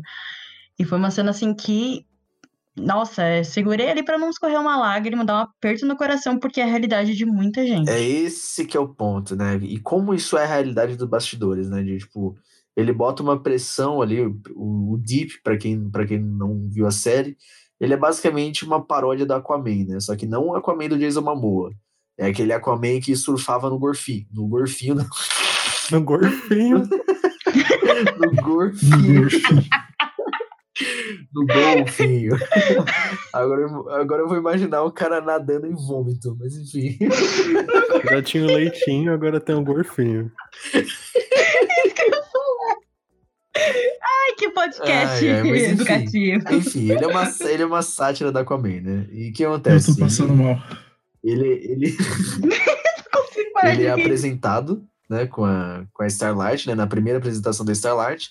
E acontece que de cara, e ele, ele ela, ela revela pra ele né, que ele era um crush dela. E ele se aproveita totalmente disso pra ter relações, né? Relações sexuais com ela. E é uma cena muito bosta, cara, porque ela, ela tá lá conversando, né? Né? Tipo, abrindo o coração dela, falando que ele era crush dela. E aí, tipo assim, ela vira o rosto. E quando ele desvira, o cara tá sem calça, mano. Tipo, pelo amor de Deus, sabe? Obviamente que é uma cena que ela beira o ridículo na série, ela, ela é mesmo ridícula, mas infelizmente isso é a realidade de muito bastidor por aí. Né? Para quem, pra quem trabalha com entretenimento, isso não é nada espantoso, infelizmente. É justamente o momento que você tá conhecendo o pessoal, você quer se enturmar, você tá numa realidade que nunca foi sua, que é surreal. E, meu, em cinco segundos alguém pode derrubar todas as suas defesas, ser invasivo e justamente matar a sua inocência, né? Tudo um pouquinho de esperança que você tinha ali já cai por terra. E não só matar sua inocência, mas fazê-la de refém, né? Porque existe, existe todo um lance Exato. de, ó, se você quer fazer parte, você vai ter que se sujeitar a isso. Beleza? Se você quer você quer estar no holofote, Ou entra no exatamente, jogo, ou entra no tá jogo, fora você tá do fora. jogo. E, Isso. Infelizmente, isso é a realidade do business, né? Do, do showbiz, né? Por assim dizer. Então, isso é, é preocupante e é também mais uma denúncia da série, né? Por mais que tenha ali todo um tom de sátira, escárnio e tudo mais, é uma, é um denú é uma denúncia a Hollywood, né? A todo esse, esse culto que existe por trás das câmeras que... Quantos relatos, quantas denúncias a gente já não viu por aí, né? De ator, produtor, executivo e blá blá blá. Então, é uma coisa que a série é de embrulhar o estômago, né? Bem, bem tenso. E ainda nessa parte de cenas não tão convencionais, é, o diretor de The Boys revelou que a Amazon proibiu uma cena bizarra na série. Que nessa cena em específico, é, o Homelander estava no topo de um prédio, fazendo coisas, digamos assim, não, não, não permitidas em público. E no caso, Não É. permitidas no horário do nosso podcast. Sim, também. E ele fala que tá fazendo as coisas lá e ele fala assim: ah, posso fazer o que eu quiser e fica repetindo isso insistentemente, várias vezes, até chegar no clímax, no topo de- da cidade de Nova York, num prédio lá, tipo, num arranha-céu. E a Amazon, obviamente, não né, eles chegaram até a gravar essa cena, mas obviamente proibiram, né, de ser colocada na série. E também mostra também esse lado que ele tá, tipo, com poucos ferrando, assim, pro que o pessoal acha dele, que ele, né, ele é meio que invencível, assim. Então ele vai fazer realmente o que ele quiser. Eu acho que é uma das coisas que devem tocar né, né, tocar nesse ponto na segunda temporada, ainda mais com um gancho, né, da última cena da Os produtores mesmo falaram que, né, para uma primeira temporada e com teor tão adulto como The Boys, que foi uma vitória, querendo ou não, eles terem apenas uma cena cortada de toda a série. Por mais que ela fosse bem pesada, assim, já era uma cena arriscada, mas acabou sendo uma cena só. Tudo que eles idealizaram realmente foi pra tela. Mas daí de fato é uma vitória, como a gente falou. E, e assim, esse tipo de crítica não teria pano pra manga caso não houvesse, né? Os heróis perfeitinhos que a gente já viu com Marvel, DC e etc, né? Que, que acontece e é muito mais convencional. Então, se a gente já não tivesse esse mercado, né? Todo bem construído, é, seria bem difícil, né, The Boys se fazer válido, né, por assim, até por ser uma crítica disso. Falamos muito dos heróis, falamos muito dos supers e da Vault, então vamos focar agora nos The Boys, né, nos rapazes, nos protagonistas das séries que da série, né, que também não são os heróis da série, por assim dizer. Eles não são pessoas perfeitas, são pessoas tão quebradas quanto qualquer um que está ouvindo esse podcast nesse exato momento. Então, vamos discutir agora sobre o grupo de protagonistas. Então, eles tá, estão ali com o Huey. Eu nunca sei, nunca é Rude. É Huey. É Huey. É, eu até peço desculpa porque eu é falei Huey, errado. É Huey. Huey Campbell. Gente, os nomes em português ficaram muito bizarros, desculpa. O Billy Butcher ficou Billy Carniceiro. O Huey é, é Huey Mijão. Sim. Olá, meu nome é Billy Carniceiro. É sério. Cadê? O leitinho é leite materno em português. O leite materno, volta aqui, rapaz. Mas eu acho que na, na legenda original tem algum momento que aparece leite materno, mas é, é só uma vez. Fica leitinho. E o French é, ficou francês mesmo, mas, cara, leite materno é foda. Não, French é até ok. Tipo, é bizarro. Sim, é, sim. É ok, agora os outros. Né, é, bem de boa. Não, não dá. Eu acho que é um dos casos aqui que não, não, não tem como defender a dublagem, desculpa, gente. Nesse caso em específico, pesou. Pesou a mão. Que ok, né? Que é tudo sátira e tal, é mas. É que acontece também limite. que às vezes o quem dubla, né? Eles têm um limite, né? Às vezes eles não podem adaptar tanto a obra, né? Eles têm que seguir ah, o, que o, estu, o que o estúdio quer que eles façam, né? Então. Uhum. Não é nem culpa da dublagem em si, às vezes é o, a própria, o próprio estúdio que não permite que certas alterações sejam feitas. Né? Infelizmente, mas são coisas que acabam soando esquisito na nossa língua, né? Às vezes lá até faça sentido de certa forma, com algum contexto e tudo mais. Agora, leitinho ou leite materno fica meio complicado mesmo. E do arco do Huey, né, ele tem, tava toda aquela sede de vingança, né, pela namorada dele, pelo que o A-Train fez com a namorada dele. O Billy e o French, é, depois que o, o Leitinho entra na, na história, mas antes disso, ele está, ele tá sendo meio que bem manipulado ali também, né? Eles Totalmente. Estão usando ele como Sim. o inocente, eles já sabem de todo o, o rolê que tá acontecendo ali, de certa forma, né? Mas eles estão usando ele como, tipo, ah, vai lá, vai, mata não sei quem, tipo, faz aí, tipo, se prova, tipo, prova que você quer, quer entrar pra causa mesmo, e o cara vai indo, indo, indo na cegueira, né, de não saber exatamente o que tá o, o plano como um todo, como acho que ninguém sabia. Não tinha nenhum personagem ali que tinha uma visão de tudo. E ele se envolve com a Starlight, também é um arco que é, eu achei legal essa parte dele se envolver com a Starlight, que é uma, balan uma balança, né, dos dois pontos, o lado ao mesmo tempo que ele tá querendo derrubar o set, ela também, de certa forma, odeia o trabalho dela ali. E ela não quer derrubar, mas ela tá sendo, aos, aos poucos, ela começa a ir contra, né? O que eles estão pregando ali. E eu acho que dá um balanço bom pra série também, né? Porque os temas são bem pesados, assim, pra dar um resumo. E a relação deles ali é um ponto de respiro, né? Por mais que tenha essa discussão das, dos interesses de ambos e tal, o que cada um tá passando pessoalmente acaba sendo um pontinho de respiro, né? Pra você dar uma. deixar um pouco mais leve. É gostoso de ver. E, cara, eu não sei vocês, mas isso é uma coisa que a, a vida traz, né? A vida traz bom senso. Por mais que a gente não tenha tanto ainda, a vida traz certo bom senso e maturidade. Eu fico pensando, meu Deus, como comunicação iria resolver os problemas, né? Se o Huey conversasse com a Starlight sobre os problemas do set, explicasse tudo, né? Se ele pudesse expor tudo ali que, que a Valt faz de errado, será que ela não ia ajudar logo? Porque, nossa, Ah, eu eu não sei vocês, mas todas as cenas que ele insistia e continuava mentindo pra ela, eu fico, por que, que você não conta a verdade, cara? Exato, Só conversa com ela, nisso. pelo amor de Deus, pelo amor de Deus, conversa com ela. Que querendo ou não, as intenções deles estão parecidas, né? Tipo, não é na mesma escala, não é no mesmo jeito, mas ela tá revoltada, não tá gostando daquilo, e ele também quer derrubar a empresa. Então, útil ao agradável. Exatamente, exatamente. E, cara, eu não sei vocês, mas eu amei o Leitinho. eu amei o, leite, o, o, o Leitinho. Ele, é- ele é o mais assim, sensato, por mais que ele, né? ali é legal isso, né? Porque não é um grupo muito padrão, né? Tem o, o Butcher, né? O carniceiro, que ele é Não. o, realmente aquele cara carrancudo, com a sede de vingança e tudo mais.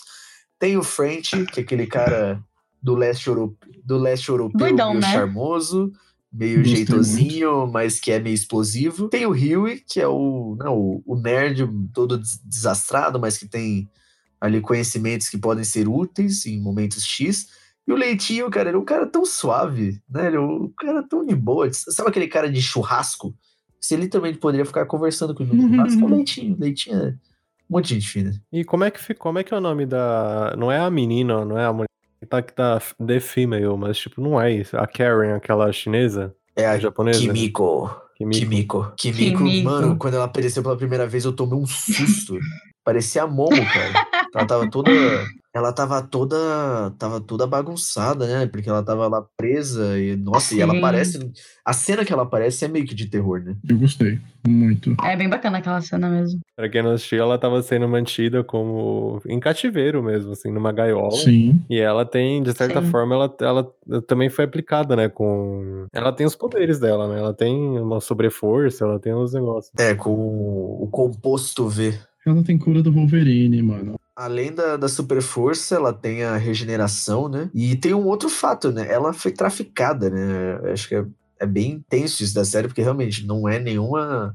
Não é nenhuma origem muito, muito floreada, né? Tipo, eles contam na íntegra. Ela foi traficada e foi, foi colocada num grupo de terroristas, né? E eu acho que a série ela, ela, ela é muito bem sucedida nessa questão de mostrar que não existe o herói e o vilão, por assim dizer, né?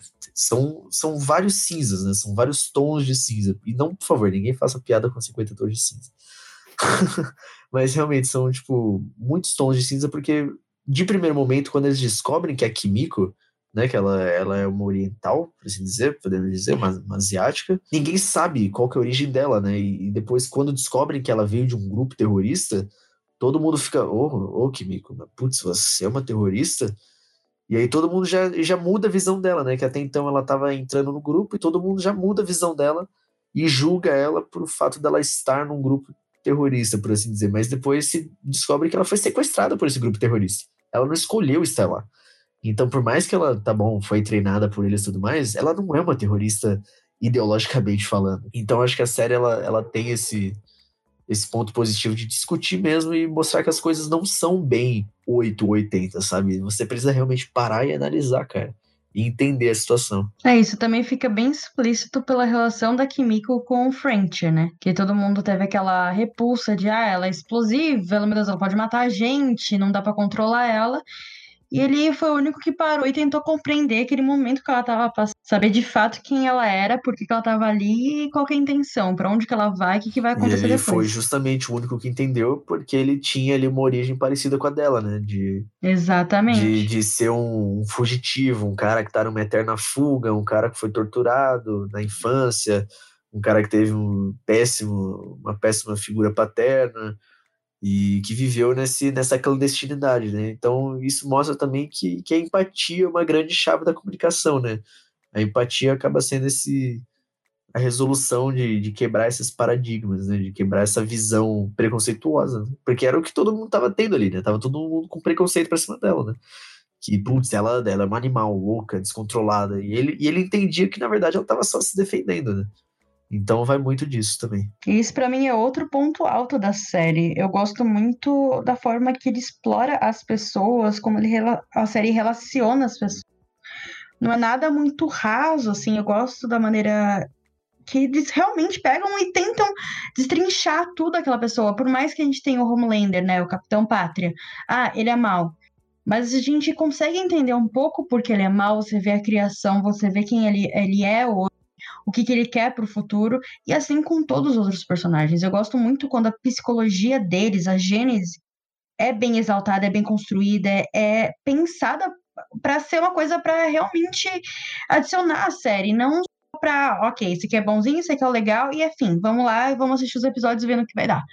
E não, e, e mesmo assim, tendo isso estabelecido bem do jeito que é na série, os personagens são voláteis, mas cada um a sua própria maneira. E eu gosto, realmente gostei muito disso. O que eu amei mais ainda é que eles conseguem construir todo esse texto, todo esse miolo de personagem em oito, nove episódios, é isso? Cara, porque Sim. hoje. É, são oito episódios. Eu, com a minha vida corrida, com os meus afazeres, com um monte de coisa que eu quero fazer, séries que eu quero ver, livros que eu quero. Eu não tenho saco nenhum para séries que tenham mais de três episódios. Eu não assisto. É, geralmente é aquela coisa que enrola, Oi, enrola, CW, enrola, enrola pra durar três episódios. vocês. Eu não assisti, né? Não é Mas nada assim, assim, pensado. Não é nada pensado pra ser 13 episódios. Parece que é enrolado pra caber em 13 episódios.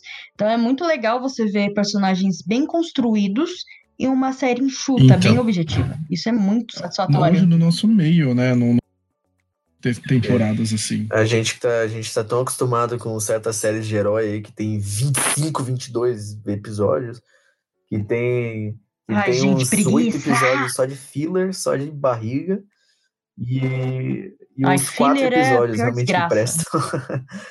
então, é bom ter esse, esse, esse padrão de qualidade, né? Essa objetividade, né? Acho que a série é objetiva, né? Eles não, ficam, eles, eles não têm muito o que enrolar, né? Tipo, eles têm uma história pra contar, eles vão lá e contam, né? Não tem muito o que enrolar. E apesar de ser uma série assim enxuta, né, eles deixaram várias pontas pra movimentar a trama da segunda temporada. Eu tô até algu- eu fiz algumas anotações aqui de perguntas que eu queria compartilhar com vocês. Por favor, comece. Por favor. É, começando aqui se o Huey vai pagar, se ele vai ter alguma consequência por ele matar o translúcido. Porque ele, por mais que ele foi motivado ali pela raiva no momento, querendo ou não, ele matou um super, né? De verdade? Acho que não. Eu, acho, acho que eu não. acho que caso, caso ele tenha uma consequência, é que ele vai ser o rosto, né, de toda essa causa contra os supers, né? Por, por mais que ele não É. seja o líder nato dessa luta, vai muito também daquele, daquele, daquele clichê do cara desavisado que se torna o líder da revolução, sabe? Se você for pegar qualquer, sei lá, pegue qualquer coisa de, de entretenimento, Ah, tem esse, Katniss tem agora. esse clichê, falar, né, do-. Tem, tem esse clichê do, do cara nada a ver que se torna o líder de tudo. Então ele, pelo fato de dele ter sido o primeiro cara a matar um super, eu acho que ele vai ser o rosto, né? Ele vai ser o alvo principal, mas não necessariamente vai ser o catalisador das É, mudanças. não vai ser uma consequência física, nada violento. Eu acho que vai ser só mais uma questão mais de responsabilidade mesmo, que nem o Pedro falou. Ah, vai assumir a revolução, vai ser um rosto, vai ser a pessoa que vai ser exaltada ou que vai ser julgada pelo que aconteceu. Porque a Valt mesmo meio que cagou, né, pro translúcido. Ele era uma pessoa meio aleatória ali do grupo. Um filler que acabou o morrendo. translúcido, não, o translúcido não existe nas HQs, né? Ele é um personagem que só tem na série. Exatamente, ele foi pra substituir um outro personagem, né? que era como se fosse um marciano. É, que seria meio complicado, né? E inserir ele na série e envolver outras coisas que eu acho que o próprio orçamento, acho que a própria estrutura da série não permitia, né?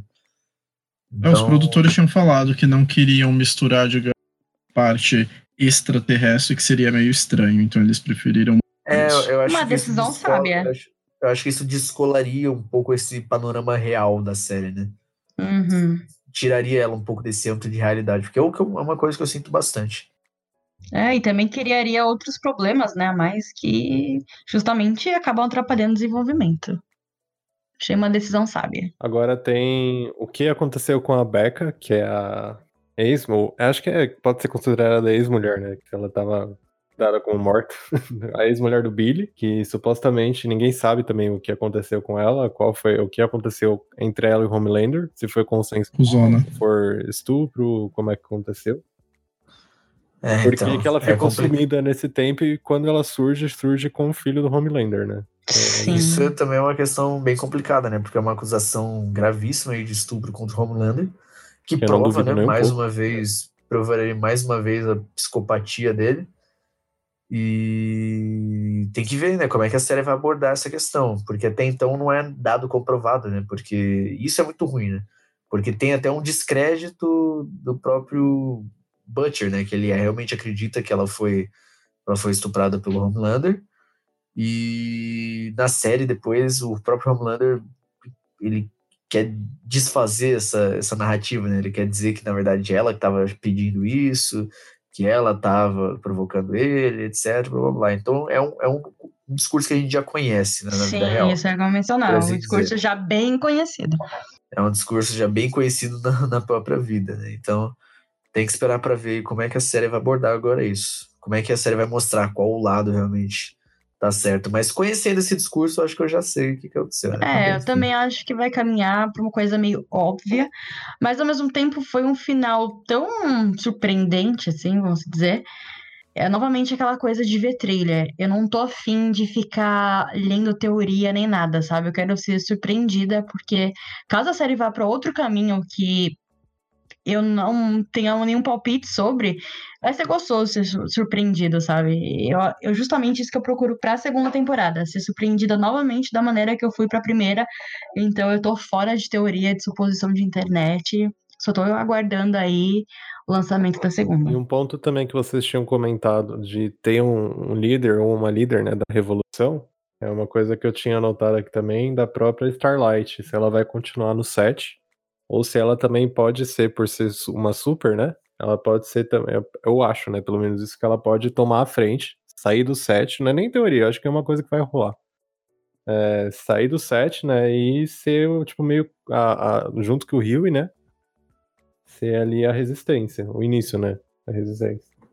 É bem capaz, é bem capaz, É, porque capaz. também se você, for, se você for pensar numa, numa questão física, hoje, atualmente, ela seria a única que poderia, né, de certa forma, enfrentar o, set, né? Não o set todo, porque ela não é tão poderosa assim, mas ela é a única capaz, né, de pelo menos enfrentar algum deles.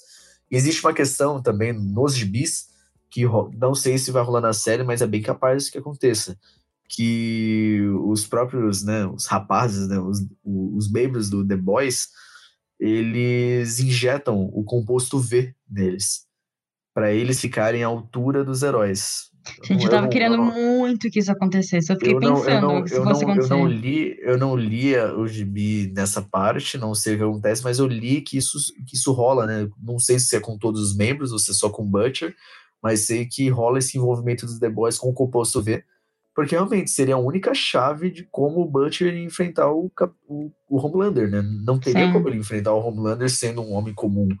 Por mais bruto que ele seja, nossa, olha essa piadinha. Mais- O bruto. o bruto. Por mais bruto, né? Por mais butcher que ele seja, não tem como ele enfrentar um cara que é o super mesmo. Não. Então, realmente, e para ele se equiparar a ele só com composto V, e é uma coisa aí que a série não deixou indícios, mas no momento que eles mostram que humanos com composto V dão em super-heróis, é super capaz, né? Que, que algo aconteça aí para os The Boys poderem enfrentar os, os sete, né? Eu fiquei muito me questionando sobre isso. Eu quero muito que aconteça. Acho que vai ser bem doido. Só que é arriscado, né? Vai É. dizer. Eles, eles falam isso na série, né? Que é, é arriscado você fazer esse tipo de experimento com um humano. Sim, tanto que eles crescido. fizeram em várias, né? e Deu muito errado, até que finalmente deu certo em alguns. Exatamente. Mas enfim, Mas eu vai assim, que eles tenho... descobrem, né? Então, eu tenho, assim, eu fiquei assistindo como namorada e a gente ficou o tempo todo esperando. Hum, será que o Rui vai virar um vilão?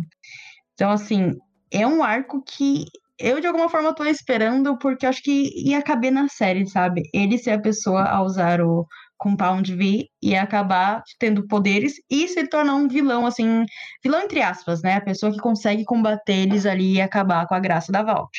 Da Vault, Vault. É, Então eu, eu acho que isso pode, sei lá, é uma teoria muito minha, é muito pessoal, mas eu acho que pode acontecer. Ah, e tem aqui também, é o que eu, que eu tinha falado já, da Maeve, se ela também não pode ser uma ponta que vai despontar do set, Não despontar do set, ela pode continuar ali do set, mas de alguma forma expor o Homelander. É assim, de, de todos, de, de todos ali do set, apesar que o, o, Deep também ele tá numa fase bem contra o set, né? Tanto que ele teve o ataque Britney dele, ele teve totalmente o, o Britney 2007 dele. E a Maeve, eu acho que ela é a mais inclinada aí contra a Vault ali, porque ela realmente já mostra a insatisfação dela no, no questão de, dos relacionamentos dela. Sim com, com o próprio Homelander, ela já mostra ela já mostra um contraponto a ele mais firme, né? Tanto que o Homelander queria acabar com a Starlight quando descobriu o envolvimento dela com o Huey, e a Maeve impediu, né? Ela falou que realmente, para que, que você tá fazendo isso daí, ô, sou doida? Então a Maeve, ela pode ser a chave de uma mudança de dentro do set, né? Então, realmente, eu acredito que isso possa rolar, sim. É porque ele, Mas não ele vou criar tá meio, expectativa, é, né? Ele tá meio É. que em desvantagem, né? Porque por mais que seja invencível e tal, o Deep tá meio que fora. O A-Train supostamente morto. Ao meu ver, eu acho que ele não sei se Não, ele não deve ter morrido. Ele não tá morto? Não, ele só teve É, uma só parada tá- cardíaca, mas enfim, né? Eu não acho que ele vai morrer, verdade, não. eu tinha achado que ele tinha morrido, mas ele só teve um Não, ataque. tanto que, tanto que a Starlight, quando o Huey fica lá pra tentar salvar ele, ela fala, cara, pra que, que você vai salvar ele? Ele vai viver te perseguindo. E o Huey também, é aquele lance do, do cara que cresceu com heróis, né? Ele tem, o, ele tem aquele espírito heróico, por mais que ele tenha matado um dos supers. Ele não deixa o A-Train morrer, né?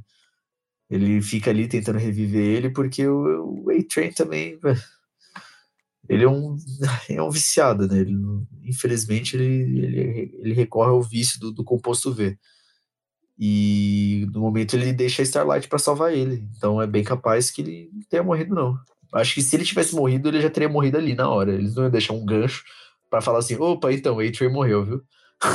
Acho que ele realmente ele tenha sobrevivido. E aqui, por último, qual será a próxima, entre aspas, ameaça, né? O que vai acontecer depois da morte da Madeline? Se, se o que o Homelander fez ali fazia parte de algum plano que não foi explicado ainda, se foi totalmente aleatório porque ele quis e podia, ou qual, qual que será a próxima, o que vocês esperam, né, da segunda temporada? E também, não, não contando com expectativa, voltando sem contar, falando expectativa, mas o que vocês acham que vai ser da parte da trama dela, da Madeline? Vai, o que, que vem depois dela, né? Que é ela que movia bo- boa parte da, dos bastidores ali, né? Agora sem ela. Pelo e que com- parece, além de ele ter matado ela, ele matou o, o criador da empresa lá, o Sr. Vaughn. Vocês lembram disso? Porque quando ele chega, ele fala pra ela que eu fui até ele e forcei. Não, não. Ela não, ele não matou ele, não. Ele só interrogou ela. Eu acho que ele matou o cara também, porque ele Eu fala que que não, forçou porque ele até ele mostrado. derreter. Ele então, falou isso? Não sei. Ele fala, eu forcei ele até ele derreter. Eu falei, caraca, ele literalmente assou o cara. Eu acho meio estranho isso, porque ele não, ele não, não, não mostraram isso, né? Então a gente sabe que sem corpo, sem morte. quem, quem é de filme sério aí já tá ligado que se É, ele não podia estar o corpo, tentando mexer com o psicológico dela, que foi o que fizeram em La Casa de. Papel, matando a inspe- supostamente matando a inspetora ali pra levar o professor à loucura no final da última temporada. É meio que o que acontece, né, também. Né, em vários. O que a gente pode ter certeza é que ele vai literalmente comandar a parada agora, né? Tipo, o- o- a, empresa vai ser dele. Tipo, ele vai comandar a Ah, empresa. então. Existe um porém aí que tem o Sr. Edgar, né? Que é o verdadeiro presidente e dono da Vault, né? Que ele foi mostrado ali no final, que agora eu esqueci o nome do ator, meu Deus do céu. O ator do Breaking Bad. Giancarlo Esposito. Isso, que é o Esposito. Esposito. Ah, Ah, vamos dizer Exposito. Exposito, vai, vamos falar Exposito. Que mostrou ali o Exposito como o Sr. Edgar, né? Que é o, é o dono da Vault.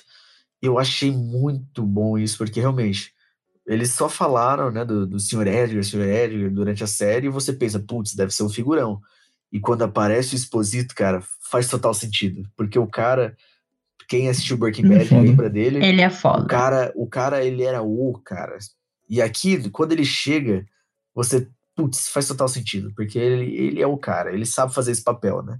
Ser o cara. Então eu acho que na segunda temporada ele vai ser obrigado a ter uma participação, né? Porque agora que a, que a Sitwell ela já não, né, não tá mais em vida, é, ele vai precisar mexer aí os pauzinhos da, da diretoria Porém, vai ter um choque com o Homelander, né? Porque o Homelander, ele basicamente foi o plano dele, né? Toda essa, essa reviravolta. E até então era um, era um mundo de heróis, né? Era um mundo de heróis e não tinham vilões. E agora que o Homelander criou vários vilões?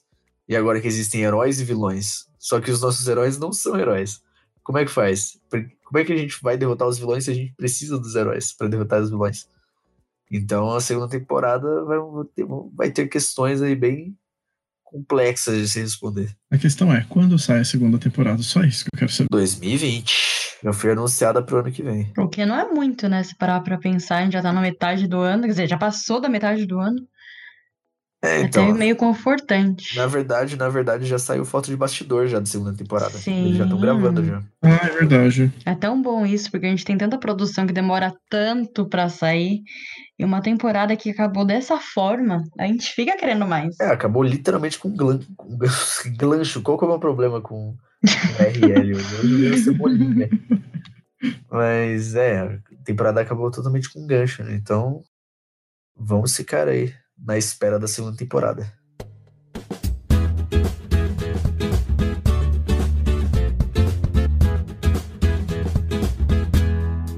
Agora vamos começar com um novo quadro aqui no Burning Cash. É, são um estilo de quiz, aqueles quiz do BuzzFeed, mais ou menos assim, que vocês também podem fazer junto com a gente.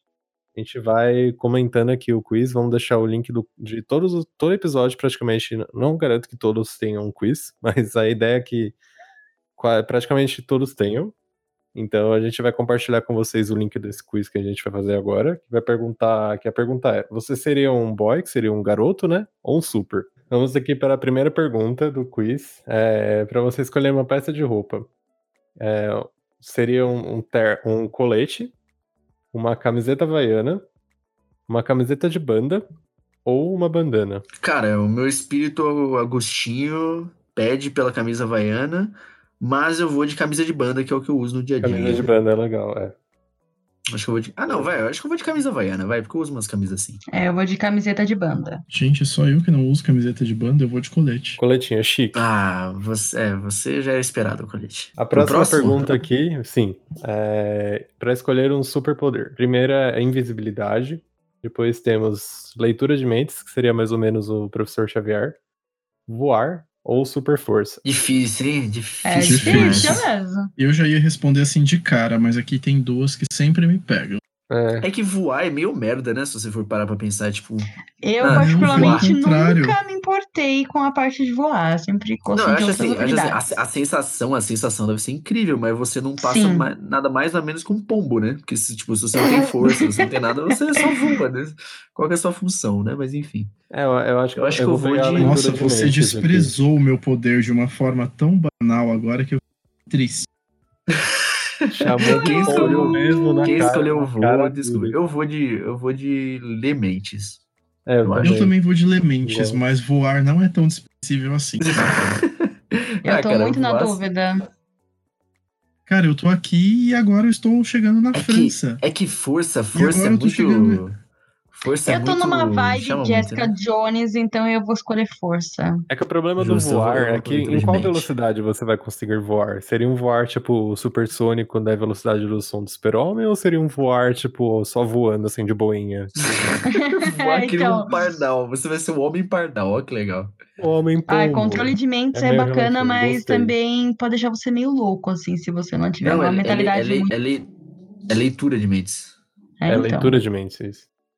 Vamos para já todo mundo Se fosse controle, aí. ainda ok, mas. É, controle, vai. escolheram controle, que é bem. Cara, controle é muito pior, porque como é que você vai saber que você tá tendo uma relação genuína com alguém? Se você tem o poder de controlar mentes. Como você vai saber se você não tá controlando a mente da pessoa? É justamente esse o ponto. Eu quero controlar, assim. É tipo, olha, aumenta o meu salário. Aí, aí, aí, aí ela, a, a, Laís me, a, Laís me, a Laís me convenceu e ignorância é uma benção. Então eu vou de, eu vou de força. Eu vou de força porque eu tô nessa vibe. Eu acho que a força é até mais útil. Dá pra você resolver os problemas de forma mais simples. Ah, como mulher também é mais seguro, né? Como diria a Rihanna, pom down. Rom pom pom. Exatamente. Vamos lá, próxima pergunta. É... Pra você escolher um super-herói favorito. Aqui temos Meu herói não tá aqui, não quero responder essa, vou pular. Aqui temos heróis da DC, não temos Marvel. Quiz em específico. É. Temos Achei ofensivíssimo. Ah, escolhe o Batman, é quase isso. É o Batman da. Tá louco? Ué. Tá amarrado? Jamais. Ué, Não gosto do Batman. ué. Vamos lá, as opções. Vamos lá. Super-Homem, Batman, Mulher Maravilha ou Aquaman? Obviamente, Superman, Mulher Maravilha, claro. obrigado. Eu vou de super-homem aí, eu vou de super-homem. É, eu gosto Eu de Super-Homem. Por Super-Homem. mais que o Pátria me irrite profundamente, Super-Homem. Qual a, a- Todo mundo já respondeu? Sim. Sim. Próxima pergunta aqui é para você escolher um, um personagem que você se mais se identifique. Temos o Huey, a própria Starlight, Billy ou French. Eu vou de Starlight aí, cara. É, eu também eu, acho eu acho que eu teria, Foi eu até que teria a a gente mesma ingenuidade dela. É. De ficar pistola Todos com querem brilhar. a cena lá que estava acontecendo. E ela solta faísca, é legal.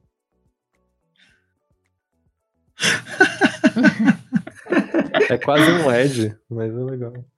É quase um LED. Eu só tava pensando na mutante. Como é o nome da mutante que solta faísca? Putz, eu esqueci o nome dela. Ai, é a Jubileu. Gente, A Jubileu. Po- Poderes úteis dos anos 90. Katy Perry. Soltando. Qual o seu Fogos. poder? Eu solto faísca. Ah, Ela solta fogos, dá pra ela. É legal. Não julgue ela, coitada da Útil Jubileu. para eventos. Útil para evento. Showgirl. Exato. Sim, Vocês Útil prisando. pirotecnia. Vamos aqui. Escolha um- uma música do Billy Joel. É, Aqui eu fiquei meio bem confuso em qual escolher, porém eu vou pelo título. É, eu também vou pelo título. Somente, vamos traduzir aqui. Somente os, os, os bons morrem cedo, é isso? Exatamente. Nós não começamos o incêndio ou o fogo. Still rock and roll to me continua sendo rock and roll para mim ou o homem do piano, o piano man. Eu, Piano eu Man. vou, eu vou de. Nós não começamos o fogo. Eu também peguei essa. Então vamos lá. Essa opção agora, você está em Nova York, né, na cidade de Nova York. E qual que é ah, o seu maior ponto turístico, né? Qual que é o ponto turístico que você mais vai colocar ali no seu topo? Então, primeira opção, a Estátua da Liberdade. Segunda opção, Central Park. A terceira opção, Times Square. E a última, o Rockefeller Center. Sem dúvida. Times Square. Eu vou de Times Square também, né? Vai. Eu também, né, meninas? Porque eu adoro mimos. tirando foto ali, fazendo uns publi, sem querer. Ah. Nada, como, nada como aquele painel de LED, né? Nada como esse painel de Seria LED. meu sonho. Vamos lá para a próxima. O, qual desses é o mais importante para você? Ah, ser gentil, ser corajoso, ser bonito ou ser criativo? Aí eu vou colocar, Fácil. acho, criativo. Criativo. Eu vou colocar o gentileza aí, cara. Vou colocar o gentileza. Ah, eu tô entre gentileza e criatividade. Tá entre Cinderela e. Fala uma princesa criativa aí, que tem uma foto da Starlight aqui no, no background. Eu coloquei. Ô, meleca, eu sou um super. Eu coloquei criatividade, veremos. Vamos lá, o meu deu um super também. É, chateadíssimo. Eu sou um rapazinho. I am one of the boys. Ah, eu sou um super. ah, eu sou rebelde, adorei. Só que eu não consegui ler o resultado porque já sumiu da tela. Exato, o resultado sumiu tão rápido. Alô, TV Insider. eu consegui ler. Deixe um resultado que dê pra ler mais rápido. Que dê pra ler. Fica a crítica aí ao. TV Insider, não deixa os resultados. Ah, pronto. Bem-vindo aos The Boys. Ah, que legal. Fui começar a ler já não consegui ler de novo. Boa. Tirar um Achou que ela print. achou errado. Ah, se vocês voltarem. Você está comprometido a combater os supers. Agora eu preciso conseguir ler o resto. Vamos jogar no Paint. E agora, pra finalizar esse episódio, é, o que vocês acharam, assim, que se vocês pudessem definir a The Boys em uma, em uma frase, assim, como é que vocês definiriam a série? Caraca, não era pra dificultar esse. Agora vamos pensar aqui. Posso tá bom, falar? vai, gente. Não, um Pode, pouco mais que uma já frase. tá- Pode ser, pode estar liberado. Um, um tweet, vai, pronto, mais fácil. Não, pode ser uma palavra só, surpreendente, é só isso. Eu vou falar expectativa. expectativa. Bom, já que o Marco falou surpreendente, eu vou falar, acho que ácido. Ácido eu acho uma boa forma de resumir. É, no meu caso, eu vou bater na tecla aqui de expectativa, mas realmente superou, porque eu só tinha assistido um teaser só anunciando que a série existia, não assisti trailer, não assisti nada, nem sinopse, nada, e realmente foi assim, sem contato nenhum com aquele universo, fora o que, tipo, o pôster que tinha, vai, né, quando eu fui assistir. Mas foi realmente surpreendente. Eu teria que, já que a gente tá usando né, essa regra de uma palavra, eu diria absurda. Eu diria absurda. Eu acho que não só absurda, né, pelo fato dela ser absurda, mas é mais absurdo que ela seja tão real. né? por mais absurda que ela seja, acho que é, é isso que torna tudo muito absurdo, porque não, é, não tem nada ali que esteja muito fora da realidade. É isso aí, galera. Queria agradecer por ouvirem até aqui com a gente e indicar também The Boys para quem ainda não viu. É uma série bem legal. Para quem não assinou a Amazon Prime, tem um período ali de sete dias para teste, então você consegue assinar por sete dias, que é um tempo, é um tempo mais do que suficiente para assistir a série e depois só cancelar caso não quiser manter o serviço, mas é bem legal. Então é isso, galera. Muito obrigado por esse bate-papo de falar de super-heróis com vocês. É um prazer, mesmo vocês zoando o Homem de Ferro a cada 10 palavras. Né? Cadê o respeito? Sorry, not sorry. E me ficarei aguardando os próximos caches. Vamos lá. De novo, agradeço o convite, meninos. Foi muito bom estar aqui de novo falando seja um assunto que eu gosto muito. Agora nos resta aguardar a segunda temporada de The Boys. Enquanto isso, se vocês quiserem acompanhar um pouquinho mais do que eu produzo, é só jogar Laís Alves no YouTube para ver meu conteúdo lá. E é isso, até o próximo podcast do Burn Book. Adorei que parece que a Laís fez uma propaganda pro The Voice que a gente tá ansiosíssimo né? Gosto. realmente apareceu. Ansioso pela segunda temporada de The Voice. Mas é isso. Agradeço a todos que ouviram até aqui. Ao Mark, a Laís, que sempre presentes nas, nas discussões. E lembrar você que escuta aí o Burncast que é bom você seguir no Spotify ou no Deezer, ou seja lá qual, qual a plataforma que você escute, que assim você recebe os novos episódios, né? Você recebe, acho que, notificação ou recebe algum lembrete de quando os novos episódios forem uhum. lançados. Então é importante vocês seguirem aí o perfil do Burncast. Então é isso, pessoal. Até a próxima e falou!